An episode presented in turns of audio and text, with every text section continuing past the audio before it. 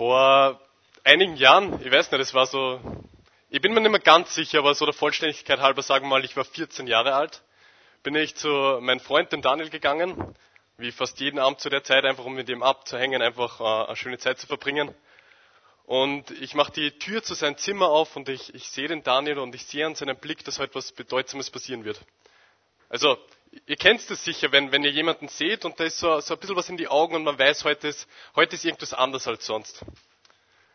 Und einer der ersten Sachen, die der Dani zu mir sagt, und ich gebe es jetzt sinngemäß wieder, weil ich mich nicht mehr ganz genau an die Worte erinnern kann, ist, David, ich weiß, wonach wir immer gesucht haben. Ich habe das gefunden, was unser Leben einen Sinn geben wird.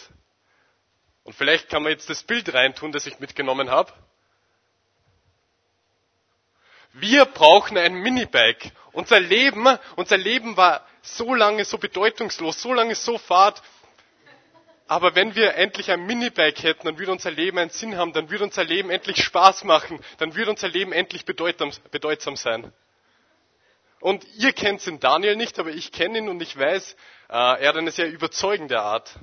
Und wie ich dann nach Hause gegangen bin, später am Abend, war der Gedanke fix in mir, ich brauche ein Minibike. Ich werde meines Lebens nicht mehr glücklich, wenn ich kein Minibike habe. Ich brauche ein Minibike. Das ist alles, was ich immer haben wollte. Und jetzt ist nur noch ein, wie soll ich sagen, ein, ein Hindernis im Weg und das sind die Eltern. Und natürlich die allererste Frage, die von allen vernünftigen Eltern kommt, warum brauchst du ein Minibike? Aber ich war ja vorbereitet, ich habe ja genau gewusst, warum ich ein Minibike brauche. Ich habe genau gewusst, dass das Minibike mein Leben Bedeutung verleihen wird, dass das Minibike äh, mein Leben Spaß verleihen wird, das ich bisher noch nie gehabt habe. Und darum habe ich auch gewusst, wie ich sie ähm, überzeugen muss. Und ich habe ich hab sie mit aller Kraft angefleht. Ich habe die besten Argumente gebracht und ich bin zeitweise auch sehr überzeugend und sehr hartnäckig und sehr sturköpfig. Und ich war sturköpfig und hartnäckig und habe nicht nachgegeben, bis ich am Ende sie mir die Erlaubnis gegeben habe, dass ich mir dieses Minibike kaufe. Ich glaube, es ist überflüssig zu sagen, dass das Ganze ein totaler Reinfall war, dass die Minibikes kaputt geliefert worden sind und wir haben sie mit einem großen finanziellen Verlust verkaufen müssen. Aber um das geht's gar nicht. Es, es, geht heute nicht um die Lektion, ähm, hör auf deine Eltern, was auch eine gute Lektion ist, sondern es geht um, es geht darum, dass wir ähm, um die Frage des Warum. Warum mache ich etwas? Warum will ich etwas haben? Und diese Frage wiederum Auswirkungen hat wie auf die Frage, wie mache ich etwas? Wie mache ich etwas am besten? Ich meine, ein anderes Beispiel dazu. Kinder wissen nicht, warum sie sich die Zähne putzen, äh, putzen sollen. Ich schließe jetzt einmal von mir selbst auf alle anderen Kinder. Sie wissen es nicht. Warum soll ich mir die Zähne putzen? Das ist langweilig. Erst, wenn sie das erste Mal beim Zahnarzt waren und der Zahnarzt so richtig tief reingebohrt hat, weil du Karies gehabt hast, erst dann wissen die Kinder, warum ich mir die Zähne putze. Und wie werden sie es dann machen? Siebenmal täglich fünf Minuten die Zähne putzen wie die Weltmeister, weil sie verstanden haben, warum sie etwas machen, wissen sie jetzt etwa, wie sie etwas machen wollen. Genau dasselbe ist das mit äh, der Arbeit. Wenn ich weiß, warum ich in die Arbeit gehe, dann, werde ich meine, dann wird es Auswirkungen darauf haben, wie ich meine Arbeit mache. Wenn ich weiß, dass meine Arbeit äh, einen Sinn hat, weil es vielleicht ähm, mein Umfeld zu einem besseren verändert, dann werde ich über das Minimum hinaus ähm, arbeiten. Dann werde ich ein vertrauensvoller Arbeiter sein. Also alles, auf was ich hinaus will, ist die Frage, warum und die Frage, wie. Und es gibt ganz viele dieser Warum und Wie Fragen, aber nur zwei entscheidende. Und das sind, warum lebe ich? Warum lebe ich? Und die zweite, wie lebe ich? Wie lebe ich am besten? Und um diese Frage zu beantworten, wenden wir uns einen Mann zu, der etwa 3000 Jahre vor jetzt gelebt hat. Einem Mann, der sich mit diesen Fragen auseinandergesetzt hat, nämlich König Salomon. König Salomon war der Nachfolger von König David als der König von Israel zu Jerusalem. Er machte Israel bedeutsam, er machte es zu einem wichtigen Handelsknotenpunkt und wurde dadurch auch sehr reich, unglaublich reich, was die Bibel beschreibt. Aber er war nicht nur reich, sondern er war auch ungeheuer, ungeheuer weise ungeheuer weiser und ein leidenschaftlicher Dichter. Darum ist es nicht verwunderlich, dass drei Bücher aus der Bibel von ihm stammen. Und an den Inhalten der jeweiligen Bücher kann man erkennen, mit welchem Alter er es geschrieben hat. Das erste ist das Hohe Lied der Liebe. Da, da merkt man richtig den schwer verliebten Jüngling heraus. Das zweite sind die Sprüche, die er im, im, mittleren Alter als Vater, der seine Weisheit weitergeben will, geschrieben hat. Und einige der Sprüche haben es in unseren Alltagsgebrauch geschafft, wie zum Beispiel Eisen schärft Eisen oder Hochmut kommt vor dem Fall. Sein drittes Buch, Der Prediger, schreibt er als alter Mann, wo er auf sein Leben zurückschaut und die Sachen bewertet, die er in seinem Leben so gemacht hat. Und bei dem Buch wollen wir heute bleiben, weil in dem Buch stellt er die Fragen, warum leben wir und wie leben wir am besten. Und ich lese dazu zwei Ausschnitte aus dem Prediger vor. Prediger 1, 12 bis 13. Ich, der Prediger, ich, der Prediger, war König über Jerusalem zu Jerusalem und richtete mein Herz darauf, die Weisheit zu suchen und zu erforschen bei allem, was man unter dem Himmel tut. Ich überspringe jetzt einige Verse und lese in Prediger 2, 4 bis 10 weiter. Ich tat große Dinge, ich baute mir Häuser, ich pflanzte mir Weinberge, ich machte mir Gärten und Lustgärten und pflanzte allerlei fruchtbare Bäume hinein. Ich machte mir Teiche, daraus zu bewässern, den Wald der grünenden Bäume. Ich erwarb mir Knechte und Mägde und hatte auch Gesinde im Hause geboren. Ich hatte eine größere Habe an Rindern und Schafe als alle, die vor mir zu Jerusalem waren. Ich sammelte mir auch Silber und Gold und was Könige und Länder besitzen. Ich beschaffte mir Sänger und Sängerinnen und die Wonne der Menschen, Frauen in Menge. Und war größer als alle, die vor mir zu Jerusalem waren. Auch da blieb meine Weisheit bei mir. Und alles, was meine Augen wünschten, das gab ich ihnen und verwehrte meinen Herzen keine Freude, so dass es fröhlich war von aller meiner Mühe. Und wie ihr seht, zählt er hier ähm, eine Menge Aktivitäten auf, die er so im Laufe seines Lebens getan hat. Einige davon waren sehr bedeutsam, zum Beispiel die Suche nach Weisheit, ähm, die Wissenschaft, erforschen alles, was unter der Sonne geschieht. Und auch das, die, die, das Bauen von großartigen Bauten und das Begrünen der Stadt. Ich meine, das ist ja eine, eine wirklich ehrenvolle Aufgabe, die Lebensqualität einer Stadt, eines Landes zu heben. Und andere Aktivitäten waren weniger bedeutend davon, aber trotzdem sehr gut nachvollziehbar. Wie zum Beispiel, er, er häufte sich eine Menge Reichtum an. Silber und Gold, mehr als alle, je, ähm, alle zuvor ihm. Er hatte Frauen in Menge. Und alles, was sein Herz begehrte, das gab er ihm. Er war König, er hat alle Möglichkeiten gehabt. Aber bei all den Aktivitäten, die er gemacht hat, kommt er immer auf dasselbe Fazit, wenn es ihm um die Frage des Warums geht. Prediger 2,11. Als ich aber ansah alle meine Werke, die meine Hand getan hatte, und die Mühe, die ich gehabt hatte, siehe, da war alles eitel und haschen nach Wind und kein Gewinn unter der Sonne. Das Fazit von allem, alles war eitel, ein Haschen nach Wind und kein Gewinn unter der Sonne. Und eitel, das verstehen wir heute ein bisschen anders, die übertriebene Sorge nach der eigenen Schönheit. Aber in dem Kontext bedeutet es ähm, nicht unbedingt das, sondern vielmehr eitel nichtig, vergänglich. Es kommt aus dem hebräischen Wort für Rauch. Man sieht es ganz klar, aber wenn man danach greifen will, ist es schon wieder weg. All die Aktivitäten, die, die, die gut waren, die manche waren nicht so gut, aber all die Aktivitäten beantworten ihm nicht die Frage nach dem Warum, weil am Ende kommt er zum Fazit, dass alles von dem bedeutungslos ist.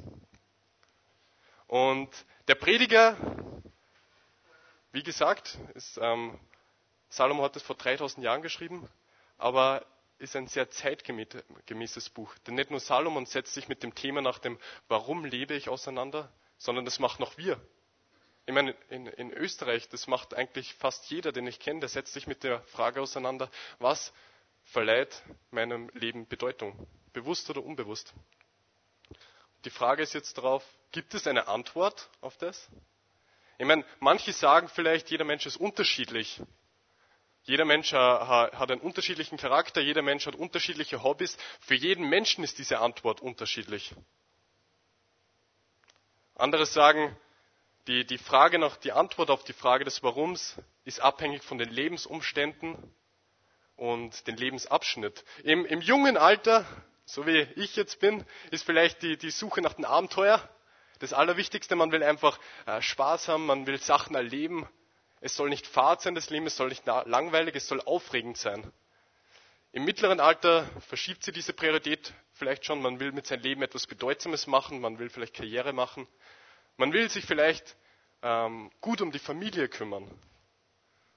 Und im hohen Alter kann so ein, äh, eine Antwort auf die Frage des Warums werden, wieder, ich will das Leben genießen oder ich will viel Zeit mit meiner ähm, Familie verbringen oder ich will einfach meine Weisheit weitergeben. Das ist mein Warum. Und manch einer wird vielleicht wieder sagen, die Frage nach dem Warum ist einfach ein Luxus, den wir uns stellen, den wir uns in Europa stellen können. Andere versuchen ja einfach nur zu überleben. Woher dann erst die Frage stellen, warum leben? Und das sind alles berechtigte Einwürfe. Aber ich will jetzt eine Behauptung machen, die dem entgegenspricht. Nämlich die Behauptung, für jeden Menschen ist die Frage nach dem Warum entscheidend und für jeden Menschen gibt es die gleiche Antwort. Ich will es noch einmal vorlesen. Für jeden Menschen ist die Frage nach dem Warum entscheidend und für jeden Menschen gibt es die gleiche Antwort. Und die Antwort auf, das Warum gibt uns ein Mann circa 1000 Jahre nachdem äh, Salomon über diese Fragen nachgedacht hat. Jesus. Bevor Jesus, in der Nacht bevor Jesus gekreuzigt wird, betet er zu seinem Vater aus Johannes 17, 1 bis 4. Er betet, Vater, die Zeit ist jetzt da. Offenbare die Herrlichkeit deines Sohnes, damit der Sohn deine Herrlichkeit offenbart. Du hast ihm ja Macht über die ganze Menschheit gegeben, damit er allen, die du ihm anvertraut hast, das ewige Leben schenkt. Und das ewige Leben zu haben heißt, dich zu kennen, den einzig wahren Gott, und den zu kennen, den du gesandt hast, Jesus Christus.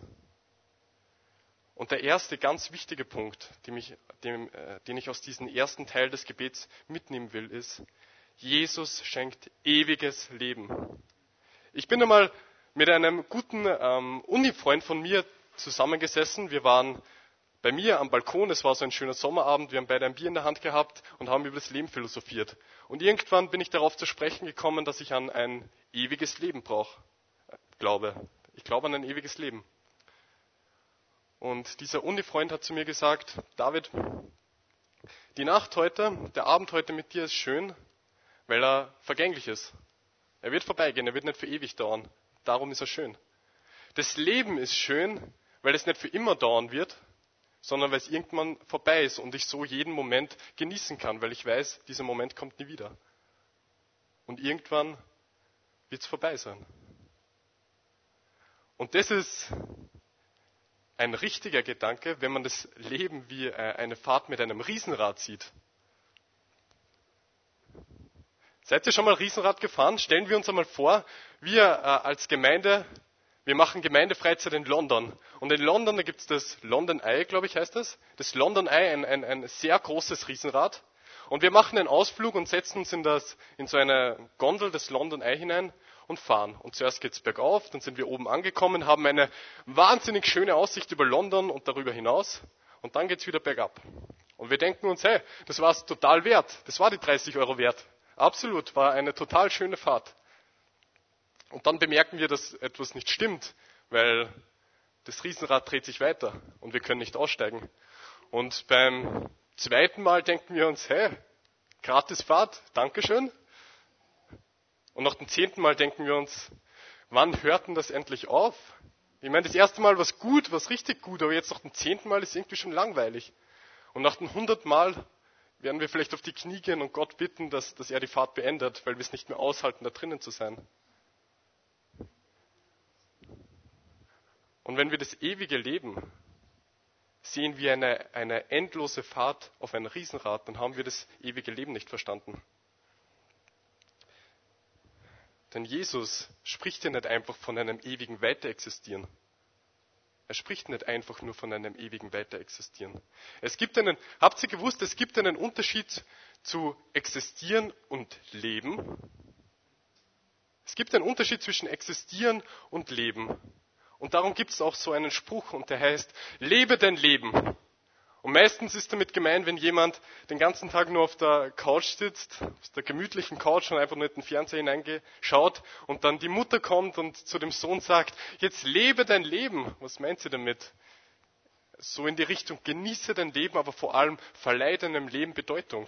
Geh weg von dieser Couch, geh weg von diesem Fernseher, verleihe deinem Leben Bedeutung. Lebe dein Leben. Das basiert natürlich auf einer Fehleinschätzung, nämlich auf der, dass wir unserem Leben selbst Bedeutung verleihen könnten. Wir können die Frage nach dem Warum nicht selbst beantworten, aber das müssen wir auch nicht, weil Jesus sagt, er schenkt uns dieses ewige Leben. Es geht nicht von uns aus, sondern es kommt von ihm. Er schenkt es uns. Er sagt, ich schenke euch ein Leben und ich gebe euch ein Leben mit dem höchsten und ewigen Inhalt. Ihr werdet nicht einfach nur ewig weiter existieren, das wird jeder Mensch. Ihr werdet ewig leben, ein Leben mit dem höchsten und ewigen Inhalt. Und dann stellen wir uns natürlich die Frage, was ist dieses ewige Leben jetzt? Um was geht es da? Wovon, wovon rede ich da die ganze Zeit? Und das sagt Jesus im, im nächsten Satz.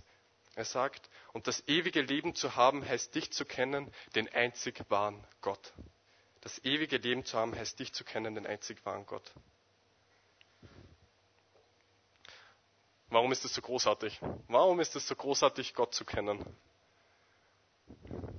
Und mit Kennen ist ja nicht einfach ein, ein Wissen von Tatsachen über Gott gemeint. Es ist nicht einfach das Denken von richtigen Gedanken über Gott gemeint. Nein, es geht viel tiefer.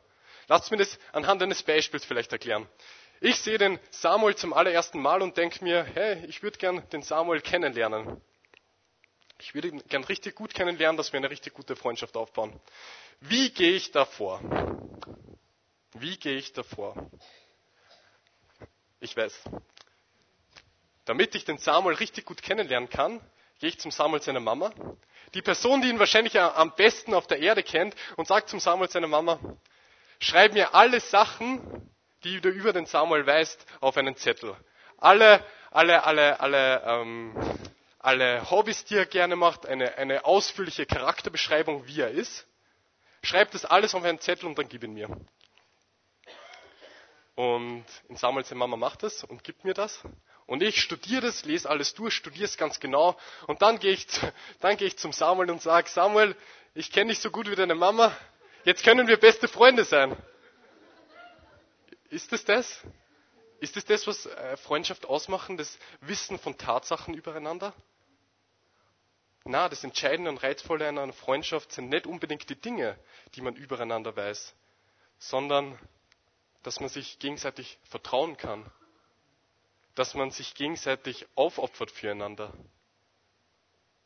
Wenn ein Freund zu mir sagt, hey David, hast du Zeit, mir beim Ausziehen zu helfen, beim Umziehen zu helfen? Und ich mir denke, ah, ich habe gerade meine gemütliche Hose angezogen, ein, ein schönes Essen gekocht und einen guten Film ausgeborgt. Ich habe eigentlich gar keinen Bock dazu. Aber mir im letzten doch entscheiden werde, meinem Freund zu helfen, weil wir Freundschaft haben. Freunde sind bereit, sie füreinander aufzuopfern. Und das Reizvolle und Entscheidende an einer Freundschaft ist auch, dass man sich gegenseitig verstanden fühlt, dass man sich nicht fühlt, als würde man jeden, jedes Mal, wenn man was sagt, gegen, äh, gegen eine Wand rennen oder man wird jedes Mal irgendwie belächelt oder ausgelacht, wenn man etwas sagt. Diese Dinge erzeugen eine Verbundenheit, diese äh, Dinge erzeugen eine Beziehung zwischen zwei Personen. Und erst durch diese Verbundenheit erwachen die Tatsachen, die man übereinander weiß, wirklich zum Leben. Ich, ich versuche gerade etwas zu beschreiben, was man nicht beschreiben kann, nämlich eine Freundschaft. Aber ich hoffe, ihr, ihr, ihr, ihr habt alle Freunde und wisst, wovon ich rede. Und diese Art von Kennen bedeutet ewiges Leben zu haben. Diese Art von Gott kennen bedeutet ewiges Leben zu haben. Nicht einfach das Wissen von Tatsachen, sondern diese Verbundenheit, diese Beziehung, die man mit ihm haben kann. Und in dieser Beziehung mit Gott finden wir alles, wonach wir immer gesucht haben. In ihm finden wir unser größtes Abenteuer. Ich, ich, ich reise liebend gern. Und jede Gelegenheit, die mir bietet, immer wenn ich ein bisschen Geld habe, dann, dann reise ich gern wohin. Ich, ich schaue mir mega gern neue Plätze an. Aber wie viel bedeutender, wie viel aufregender, wie viel abenteuerliches ist es, nicht die Schöpfung zu betrachten, sondern den Schöpfer kennenzulernen. Er ist das größte Abenteuer. Er zeigt uns die größte Aufopferungsbereitschaft, als er Jesus seinen Sohn hingegeben hat, dass wir diese Art von Beziehung, diese Art von Kennen wieder mit ihm haben können. Und er gibt uns die größte Sicherheit. Es ist gut, einen Job zu haben, es ist gut, eine Krankenversicherung zu haben, aber im letzten können die uns nie die, die vollkommene Sicherheit geben. Sie können uns nie die Sicherheit geben, die uns Gott geben kann. Und er ist es, der uns vollkommen versteht. Bei Freunden, bei Menschen wird es immer zu Missverständnissen kommen. Ist ganz okay. Aber er ist der, der uns vollkommen versteht. Und so wie er uns jetzt schon versteht, so wie er uns jetzt schon kennt, werden wir ihn eines Tages kennen. Das ist nicht etwas, was ich sage, das steht in der Bibel. 1. Korinther 13, 12. Wenn wir ihn von Angesicht zu Angesicht sehen, werden wir ihn so kennen, wie er uns jetzt schon kennt. Ein, eine, eine wahnsinnige Vorstellung ist das, oder? C.S. Lewis schreibt, in Gott erkennt jede Seele ihre erste Liebe, weil er ihre erste Liebe ist. Dein Platz, dein Platz bei Gott wird aussehen, als sei er für dich gemacht, und zwar für dich allein, weil du für ihn gemacht worden bist. So wie Stich für Stich für eine Hand ein Handschuh gemacht wird.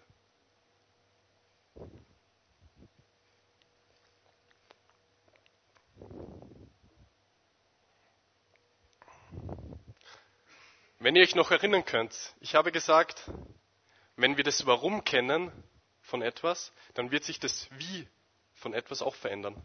Jetzt, wo wir das Warum leben wir kennen, wie schaut das Wie lebe ich am besten aus? Und Jesus gab uns in einem Gebet an seinen Vater die Frage auf das Warum. Und als ihn die Jünger fragen, wie man richtig betet, dann gibt Jesus uns die Antwort auf, wie leben wir am besten. Und ich will vorlesen aus Matthäus 6, 9 bis 13. Und das kennt sie alle. Ihr sollt so beten. Unser Vater im Himmel, dein Name werde geheiligt, dein Reich komme, dein Wille geschehe auf der Erde, wie er im Himmel geschieht. Gib uns unser tägliches Brot und vergib uns unsere Schuld, wie auch wir denen vergeben haben, die an unschuldig wurden. Und lass uns nicht in Versuchung geraten, sondern rette uns von dem Bösen. Bevor es in diesem Gebet um uns geht, dass Gott uns unser Brot gibt, geht es erst einmal um ihn. Der Fokus soll weg von, von uns gehen und hin auf ihn gerichtet werden. Und das ist auch das Prinzip, wie wir leben sollen und wie wir am besten leben. Nämlich nicht mehr mit uns im Mittelpunkt unseres Lebens, sondern mit Gott. Wenn wir näher an Gott kommen, verlassen wir, das, verlassen wir den Mittelpunkt unseres Lebens. Es ist nicht möglich, nah bei Gott zu sein, aber selbst noch im Zentrum des eigenen Lebens zu stehen. Es ist nicht möglich, dass sich alles um dich kreist, aber zu sagen, ich bin ganz nah bei Gott. Und was das jetzt bedeutet, nicht mehr im Mittelpunkt seines Lebens zu stehen, sagt uns Herr Jesus hier in den ersten drei Sätzen dieses Gebets. Nicht mehr um unseren Namen, Vater, soll es gehen, nicht mehr um unser Ansehen soll es gehen. Dein Name werde geheiligt. Und ich bin ehrlich, es ist oft irgendwie so ein Bedürfnis von Menschen, dass man ein hohes Ansehen hat, dass, dass man selbst beliebt ist unter den Leuten, dass die Leute gut von einem denken, dass der Name, ähm, dass der eigene Name David Röbel hoch bei allen Menschen steht. Aber das ist nicht mehr die Absicht, die wir haben sollen. Das ist nicht da, was, äh, die, das, was Jesus schreibt. Er schreibt, dein Name werde geheiligt. Nicht mehr um unser Ansehen soll es gehen, sondern dein Name werde geheiligt. Dein Name werde hoch erhoben. Und Vater, nicht mehr ich will König meines Lebens sein. Das Leben soll nicht so passieren, wie ich es mir vorstelle, sondern dein Reich komme. Nicht mehr mein Wille soll geschehen, sondern dein Wille geschehe. Ich schließe jetzt einmal von mir und von, von den Freunden, die ich habe und mit denen ich schon geredet habe, auf alle und sage, jeder hat Vorstellungen, wie sein Leben auszuschauen hat. Ausbildung fertig mit 25, ähm, drei Kinder mit 32, guter Job mit 35, Haus am See mit 42, was weiß ich, ist nur erfunden, keine Sorge, aber so könnte eine Vorstellung von mir ausschauen. Und wenn wir das jetzt beten, nicht mehr mein Wille geschehe, sondern dein Wille geschehe, dann sagen wir ja, Vater, mein Leben muss nicht so ausschauen, wie ich es mir vorstelle. Mein Leben muss nicht so ausschauen, wie ich es mir vorstelle. Ich vertraue darauf, dass deine Gedanken höher sind als meine Gedanken. Ich vertraue darauf, dass deine Wege höher sind als meine Wege. Wenn du, Vater, mein Leben reich segnest mit einem guten Job und einem schönen Haus, dann will ich es dankbar annehmen. Wenn dein Wille ist, dass ich mit ganz wenig auskomme, Auch dann will ich das dankbar annehmen. Dein Wille soll geschehen, nicht meiner. Vater, wenn ich um deinetwillen ungerecht behandelt werde, dann soll es so sein, weil es soll nicht um mich gehen, sondern es soll um dich gehen. Wisst ihr, dass das unglaublich erleichternd ist, ein Leben zu führen, bei dem man nicht selbst im Mittelpunkt steht? Es ist unglaublich erleichternd, ein Leben zu führen, bei dem man nicht selbst im Mittelpunkt steht. Weil ein Leben im Mittelpunkt bringt einiges Dinge hervor, nämlich Habgier. Das ist so ein altes Wort, aber mein im Grunde, ich will mehr haben, ich will mehr haben, ich will das neueste Auto, ich will, ich will das neueste Handy haben, ich will ein größeres Haus haben, ich will mehr Geld haben. Ich, ich, ich, ich. Und mit der Habgier kommt auch der Geiz. Nichts von dem, was ich mir erarbeitet habe, will ich mit anderen teilen. Ihr habt nichts von dem verdient, was ich mir erarbeitet habe, darum will ich, aus, will ich es auch nicht mit euch teilen. Ich will gar nichts von dem, was mir gehört, hergeben. Mit dem Jetzt kommt auch der Neid. Er hat mehr als ich, sie schaut besser aus als ich. Ich, ich, ich. Und im letzten kommt dann auch die Angst, ungerecht behandelt zu werden. Nicht selbst den Vorteil zu haben, nicht das zu bekommen, was eigentlich uns zustehen sollte.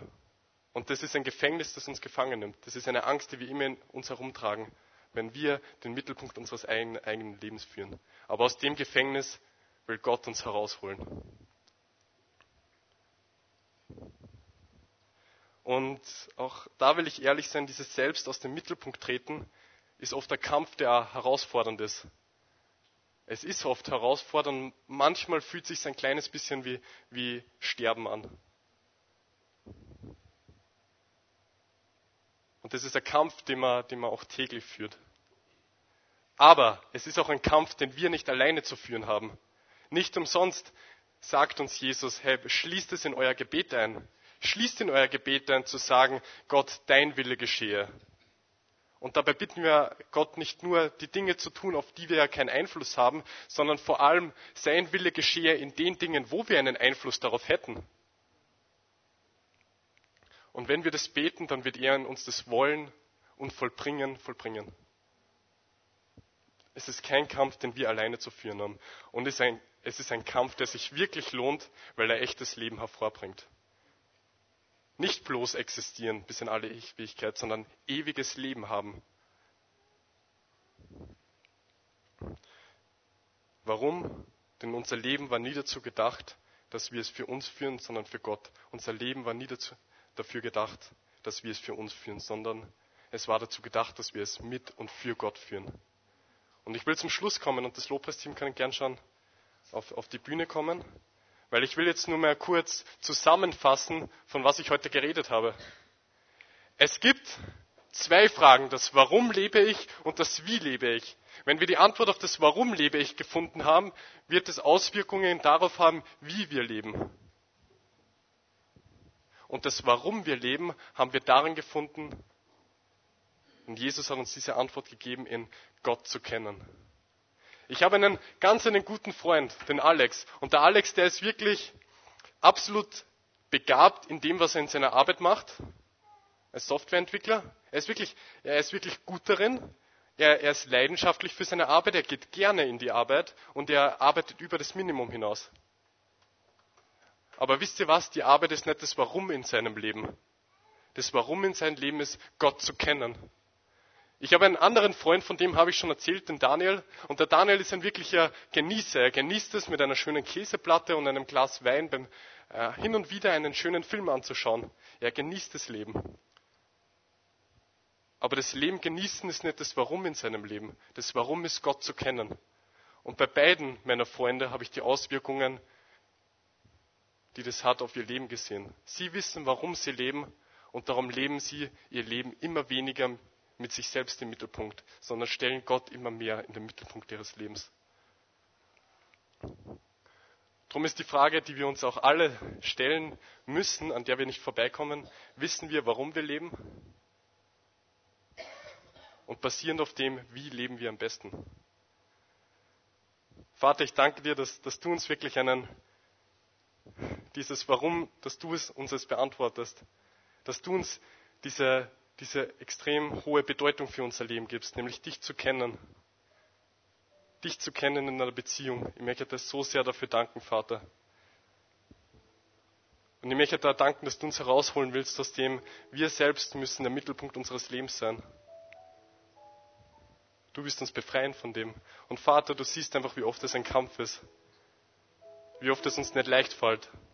Aber wir danken dir, dass, dass du uns in dem Kampf nicht alleine lässt, sondern dass du in uns das Tun und Vollbringen machst. Amen.